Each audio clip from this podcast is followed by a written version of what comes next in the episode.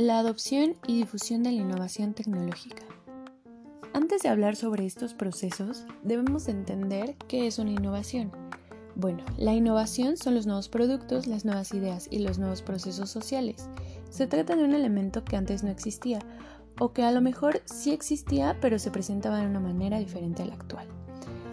Hablando sobre el proceso de difusión, este se define como el método por el cual se asimilan las innovaciones dentro del mercado, es decir, es un proceso por medio del cual la aceptación de la innovación se esparce por medio de la comunicación a los miembros de un sector o contexto.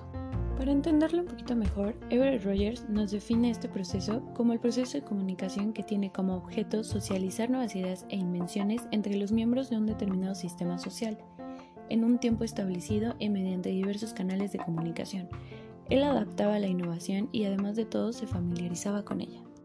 Debemos entender que durante este proceso existirán cuatro elementos, que serán la innovación, los canales de comunicación, el sistema social y el tiempo. Los canales de comunicación definirán la rapidez con la que se extiende una innovación en el mercado y depende de la comunicación entre el mercadólogo y los consumidores. Ahora, hablando sobre el proceso de adopción, debemos entender que el foco de este proceso son las etapas que atraviesa el consumidor individual para llegar a una decisión de probar o de no probar, continuar usando o mejor descontinuar el uso de un nuevo producto. La primera etapa es la adquisición de la conciencia. Durante esta etapa el consumidor se verá totalmente expuesto a la innovación del producto. La segunda etapa nos habla sobre el interés en esta, el consumidor desarrolla un interés en el producto o en la categoría del mismo. La tercera etapa será la de la evaluación. Durante esta, los consumidores sacarán sus propias conclusiones y además de todo determinarán si requieren o no de mayor información. La cuarta etapa es la de la prueba.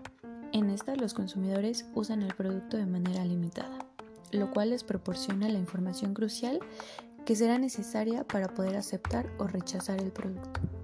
La quinta etapa será la de la adopción.